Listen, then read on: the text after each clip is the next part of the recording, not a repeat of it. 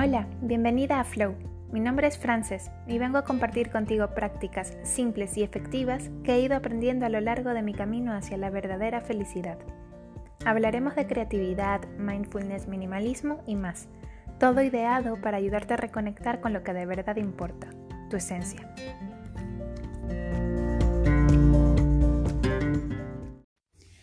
Welcome back. Muchísimas gracias por estar allí. Bienvenido a un nuevo capítulo de Flow. Hoy vamos a hablar sobre por qué permitimos que terceros dictaminen nuestro valor.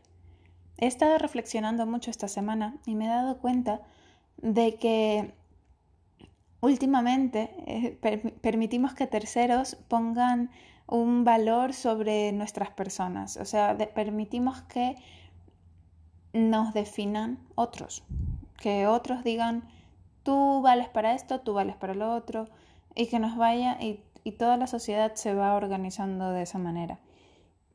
Yo creo que tu valor no, no reside en cuánto dinero ganes o en cuántos likes obtengas en un post o cosas de esas. Ese no es el valor de un ser humano.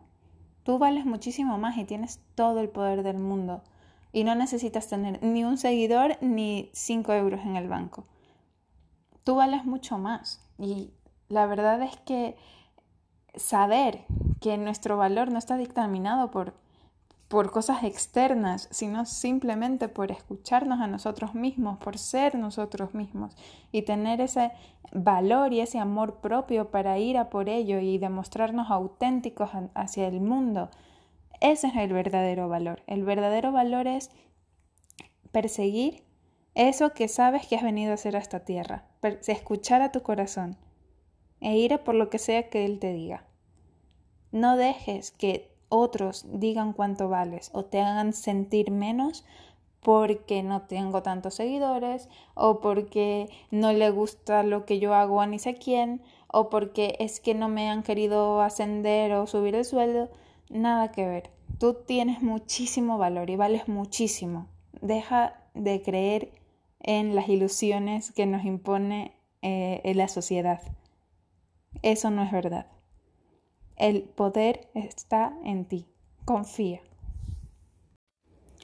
Y en el capítulo de hoy también vamos a hablar sobre por qué siempre creemos que la felicidad va a llegar más adelante. ¿Por qué somos incapaces de disfrutar lo que sea que tengamos eh, ahora? Siempre estamos creyendo que cuando consigamos la próxima meta o cuando logremos tener la casa o el coche o el trabajo soñado, en ese momento llegaremos a ser felices. Eso no es verdad. No, cuando llegue ese momento, lo más probable es de que una vez que ya estás instalado en tu nueva casa, te, surja un nuevo deseo y, y, digas, bueno, ya no voy a ser feliz solo con la casa porque me he dado cuenta que la tengo que amoblar. Entonces seré feliz cuando esté amoblada y te llegan los muebles, wow, y de repente te has dado cuenta que te has endeudado un montón y empiezas a pensar, bueno, eh, los muebles y la casa no, eran suficientes, ahora seré feliz cuando logre pagar toda esta deuda en la que me he metido. Y lo mismo pasa con nuevos trabajos, em, con nuevas relaciones, con, con todo. Siempre que te creas una expectativa de que en el futuro vas a ser más feliz, es 100% falso eh, la única felicidad que tienes o el momento es aquí y ahora. Disfruta de lo que sea que tengas ahora mismo. Crea momentos de felicidad en tu día a día, de cosas que realmente te llenan. Y no busques la felicidad efímera, esas reacciones de, de alegría y euforia que consigues em, con cosas vacías, como cuando gana tu equipo de fútbol o cuando consigues al chico a la chica, esas felicidades son ilusorias, todas. Todas pasan, ninguna es permanente.